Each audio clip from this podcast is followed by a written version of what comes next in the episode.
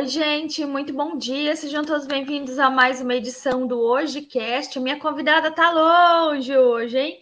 A 1.500 quilômetros de distância, lá em Sinop, no Mato Grosso, mas ela vai contar para nós, vai conversar conosco sobre economia. Quem está endividado aí, levanta a mão. Eu tô, ó. Vamos ver se ela dá uma dica para minha saúde financeira poder melhorar um pouquinho.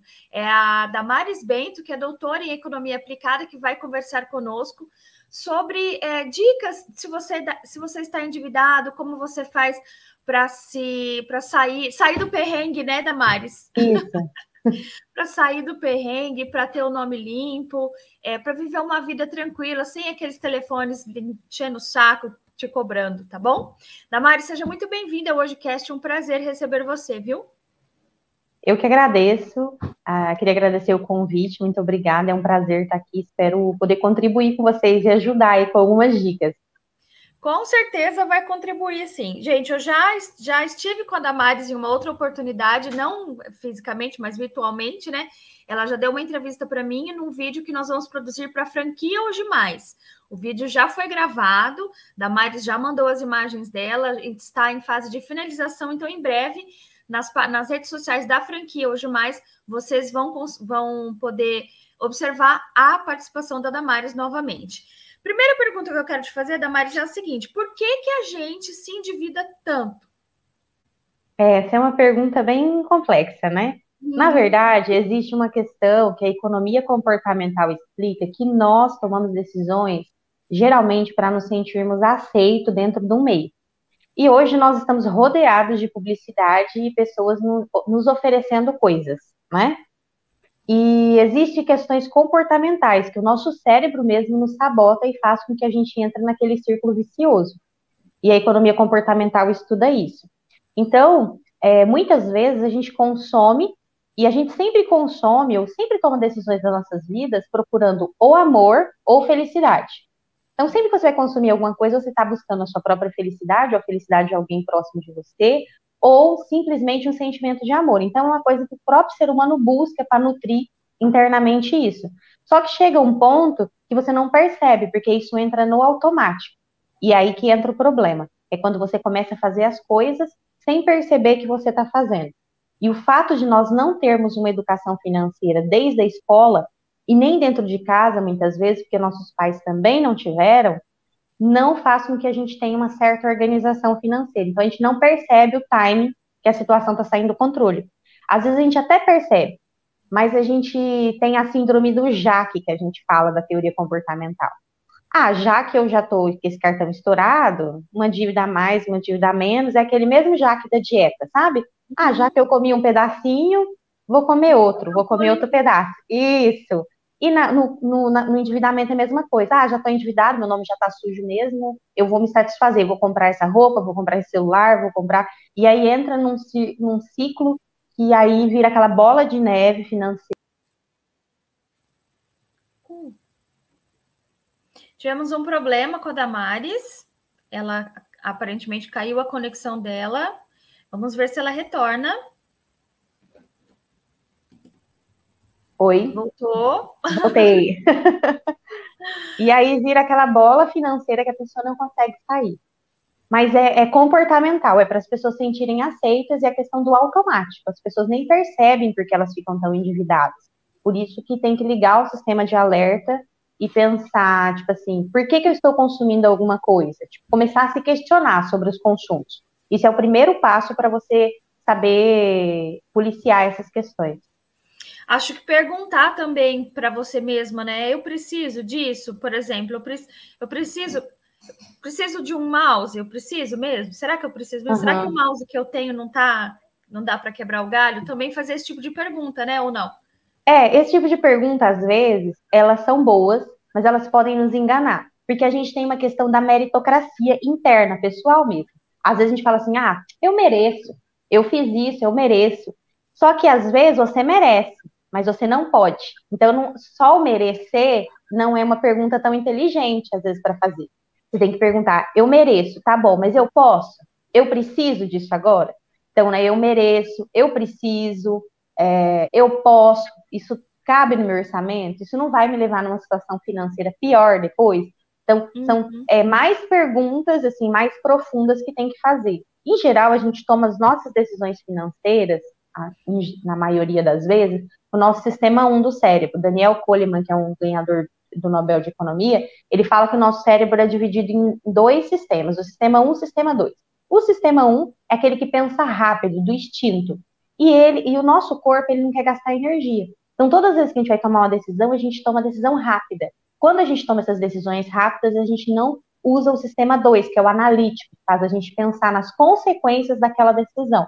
Os dois sistemas são importantes, mas nós estamos tão no automático hoje em dia, porque a gente quer as coisas tão rápido, que decisões como financeiras nós estamos tomando com o sistema 1, quando nós deveríamos parar para pensar, porque isso compromete a nossa renda e, consequentemente, a nossa saúde financeira. Entendi, faz sentido, faz todo sentido.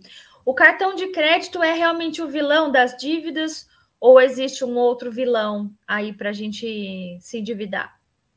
Na verdade, eu não acho que o cartão de crédito é o vilão. Na verdade, a pessoa é a própria vilã na questão das dívidas, né?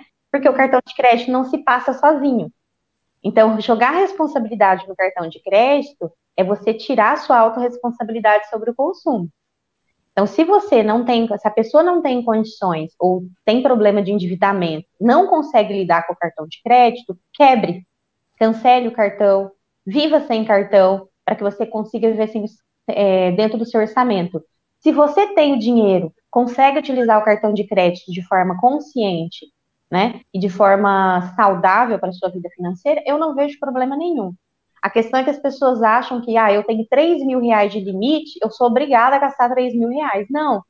O cartão de crédito nada mais é do que um empréstimo pré-aprovado.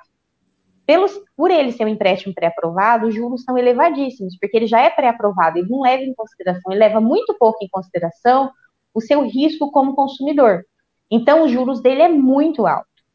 Então, o ideal é que a pessoa se organize para não utilizar. Agora, se a pessoa também tem a vida financeira bem organizada, ela pode sim utilizar o cartão de crédito como ferramenta de acumular milhas para converter em passagens aéreas e outros produtos, inclusive ganhar dinheiro com o cartão de crédito. Então é um mito que o cartão de crédito é um vilão. Na verdade, o vilão é quem usa o cartão de crédito. Então, na verdade, é a consciência de quem está usando que vai pesar se o cartão vai ser bom ou ruim para aquela pessoa. Entendi, faz sentido também. Eu é, vou, vou, mudar então o que eu falei. O cartão de crédito não é o vilão, mas o cartão de crédito é um grande perigo para quem Sim. não sabe utilizar, né? Sim, ele é um grande perigo para quem não sabe utilizar. A pessoa tem que ter a consciência de que aquilo ali ele vai ter que pagar. E é um crédito que ele está tendo. Ah, eu tenho, eu ganho 3 mil reais e tenho 2 mil reais de limite no cartão de crédito. Então, tenho é, 500, é, 5 mil reais de crédito na praça. Não. Você ganha 3 mil reais, você não deveria nem comprometer toda a sua renda, quanto mais utilizar o cartão de crédito como saldo para poder fazer compras. Então tem que entender que aquele é um crédito, você vai ter que pagar em algum momento.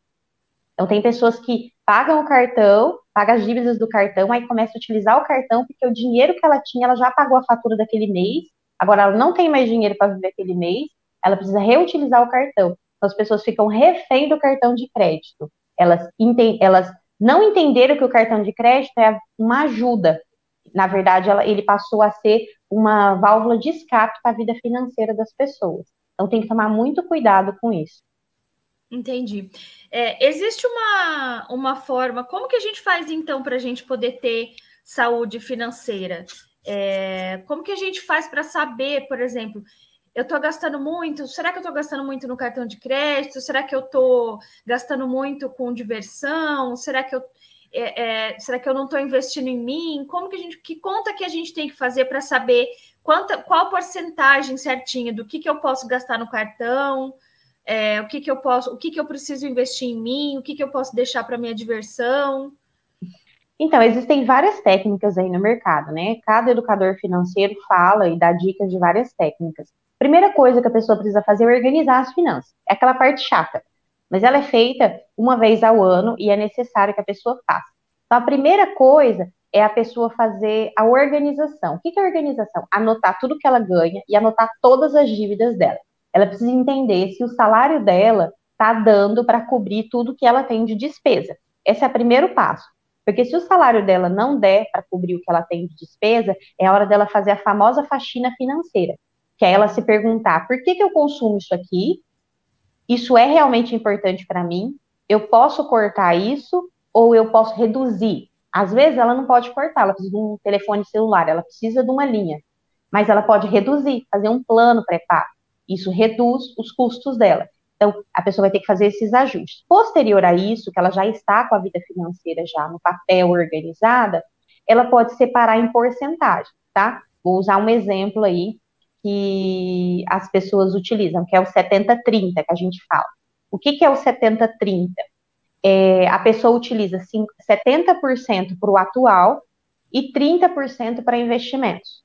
Então, o que, que ela faz? 55% ela utiliza dos gastos básicos, 5% ela utiliza para educação própria, não educação dos filhos, porque muitas pessoas passam anos trabalhando em empresas e nunca se qualificam, e não existe estabilidade financeira, estabilidade de trabalho, né?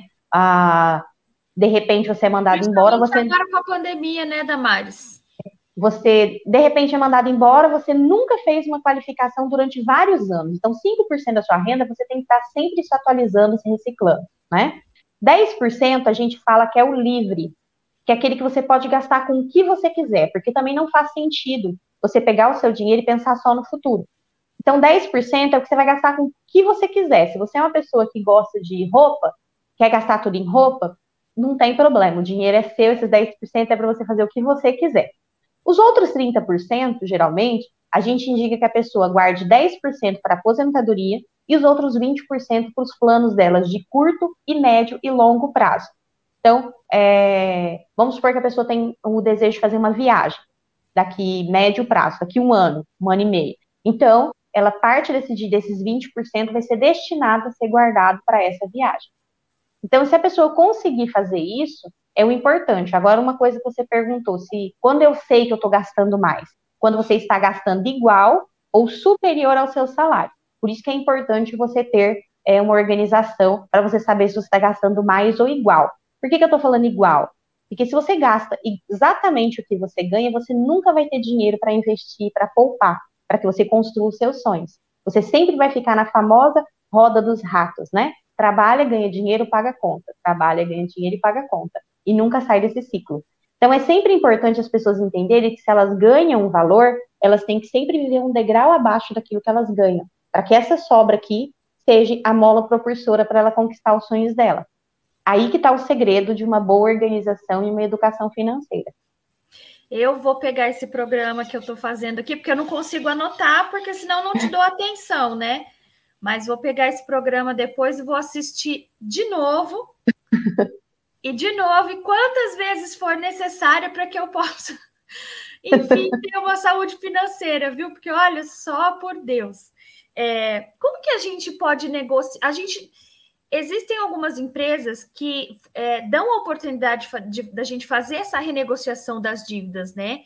Às vezes é, o banco ou para quem entrou no cartão de crédito, o próprio cartão de crédito oferece desconto bom para quem quer fazer esse, saldar essa dívida. Qual que é o caminho? A gente entra em contato com a própria financeira ou a gente vai pessoalmente no banco? Como que a gente é, pode negociar essas dívidas. Por exemplo, uma pessoa que tem uma dívida, sei lá, está devendo 5 mil reais no cheque especial. Como que a gente pode reduzir isso? Tá, a primeira coisa que aquela pessoa tem que fazer é listar as dívidas dela. Eu sempre falo para meus clientes endividados para eles listarem as dívidas. Listando as dívidas, você tem que descobrir qual que é os juros daquela dívida. Tipo, qual que era a dívida inicial e quanto que a dívida está hoje. Porque uma pessoa que deve 5 mil no, no, no cheque especial, ela não começou devendo 5 mil. Ela provavelmente começou devendo lá 200 reais, 300 reais. Então, ela precisa descobrir a dívida inicial dela, para ela partir disso. Tem pessoas que têm várias dívidas. Então, ela partindo desse início aí, dessa dívida dela lá de 200 reais, o que, que ela pode fazer? Tentar, sim, entrar em contato com o banco e tentar fazer uma negociação. É importante ficar atento às taxas de juros para não ser muito elevadas, tá? Para que a pessoa não comprometa muita renda dela pagando apenas uma dívida. E quando a pessoa tem muitas dívidas, eu sempre falo para ela optar pela mais fácil, porque a gente tem a tendência de desistir no meio do caminho, então se a gente pega a mais fácil da gente quitar, Mas tem casos também que a gente tem que olhar aquela que nos causa mais problemas. Então, um, uma dívida do cheque especial não vai causar tanto problema se a gente for olhar. Mas se a pessoa parar de pagar um financiamento do veículo, ela pode perder o veículo. Então, esse do financiamento do veículo deve ser atacada primeiro, porque vai fazer com que ela perca um bem que ela já adquiriu. Então, existem decisões que a pessoa precisa tomar na hora dela decidir qual conta que ela vai pagar. O ideal é que ela procure a empresa. Se ela não tem dinheiro para pagar à vista, é, nos meus clientes eu, utilizo a, eu não utilizo a técnica de parcelamento com meus clientes de consultoria. O que, que eu sempre falo? Qual que é o valor inicial da dívida? Vamos trabalhar para a gente juntar pelo menos 20 a 25% a mais do valor inicial da dívida. Então, se eu devo 300 reais, eu vou juntar lá 500 reais. Juntei 500 reais, eu entro em contato com o banco. Falo, olha, minha dívida inicial era de 300 reais, eu tenho 500 reais para quitar esse limite. Vocês aceitam? Se eles falarem não, você fala, então tá, então eu não vou pagar. Parece meio absurdo, mas geralmente a gente faz isso. Desliga e deixa eles entrar em contato. Porque para eles, é melhor receber o que eles realmente devem, o que a gente realmente deve, do que eles não receberem nada. Então, você vai vencendo eles no cansaço. Então, você acaba conseguindo baixar bastante os juros. Para quem tem questões relacionadas a financiamento imobiliário, habitacional ou consignados, a gente tem as portabilidades, que ajuda muito. Eu tenho uma cliente de consultoria que ela economizou 55 mil reais de juros só com Olha. portabilidades. O que, que a gente fez? A gente procurou bancos que queria comprar os consignados dela, que ela é funcionária pública, e a partir disso, ela é, outras agências, ban outros bancos fizeram propostas para comprar os empréstimos dela.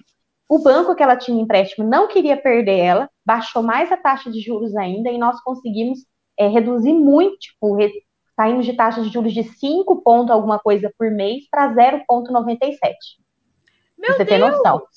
Com as mesmas quantidades de parcelas, sem mudar, isso é importante. Nunca mudar a quantidade de parcelas e nunca pegar troco. Todas as vezes que a empresa te oferece troco nessas negociações, é um novo empréstimo que você está fazendo.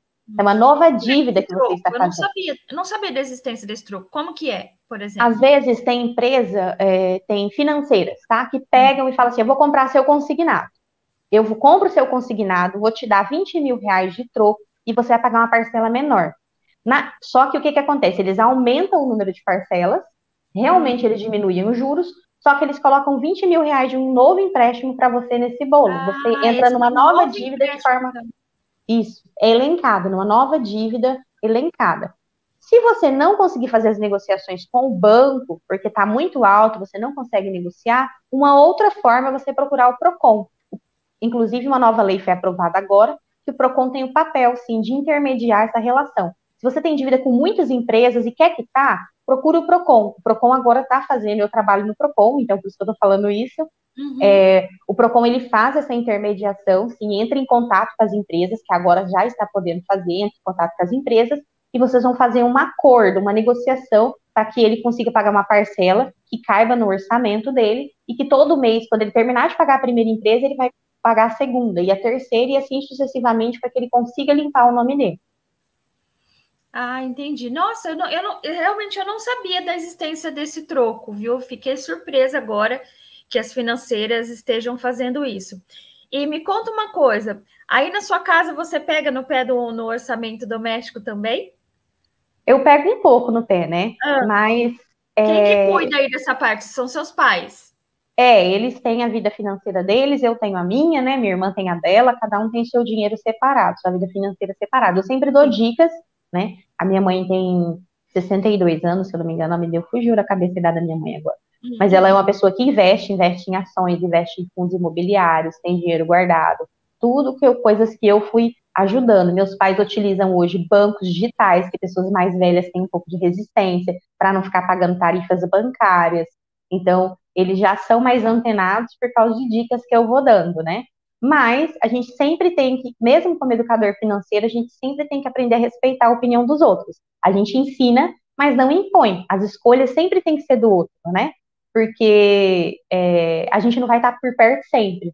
Então, na hora que a pessoa estiver longe, ela tem que saber fazer boas escolhas. É o que eu falo com meus clientes de consultoria. Eu sempre apresento para eles vários cenários e são sempre eles que escolhem a decisão que eles vão tomar. Porque, primeiro, o dinheiro é seu, quem trabalha é você, a responsabilidade é sua. Então, eu não posso pegar a responsabilidade financeira de ninguém. Eu tenho que ensinar e fazer com que a pessoa tome a própria decisão financeira por si só. Porque é responsabilidade dela, né? É a vida financeira dela que está ali, é o futuro dela que está ali. Mas assim, quando você percebe que seus pais ou sua irmã estão gastando muito, você puxa a orelha. Sim, aham. Uhum. Recentemente mesmo teve um episódio, que é uma pessoa queria comprar um curso, e eu falei, tá, mas você já fez os outros cursos que você comprou? Você acha que você realmente precisa disso agora? É necessário?